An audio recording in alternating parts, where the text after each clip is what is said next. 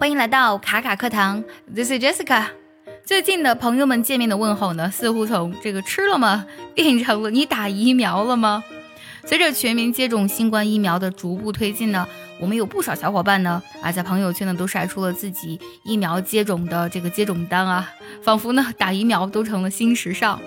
那么今天我们节目当中呢，来讲一下打疫苗用英文该怎么来讲呢？首先我们先认识一个单词，这个单词读作。vaccination，vaccination 怎么去拼呢？vac 是 v a，c 啊，这里呢是字母 c c i，nation 就非常简单了，n a 发 n，然后 t o n 发的是 shen，所以呢这个单词读作 vaccination，vaccination，vaccination 指的是疫苗接种的全过程，而单纯的疫苗呢则是 vaccine，vaccine。 我们可以用这个动词 have 就可以表示接种疫苗啊，have the vaccine。除了 vaccination，还有 vaccine 这两个单词，另外一个单词呢也非常的常见啊。这个单词呢读作 inoculate，拼作 i n o c u l a t e，inoculate。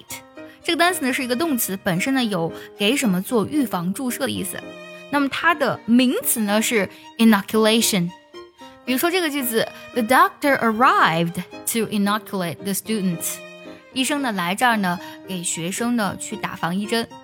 如果你想提升自己的发音和口语，可以加我的微信，J E S S I C A 六六零零一，也可以呢在我们节目的文本处找到这个微信。那么我会定期呢分享自己的学习干货，解决你的英语学习问题。再来学一个单词，这个单词呢比较简单啊，跟之前的两个单词相比，它只有三个字母，J A B，读作 jab。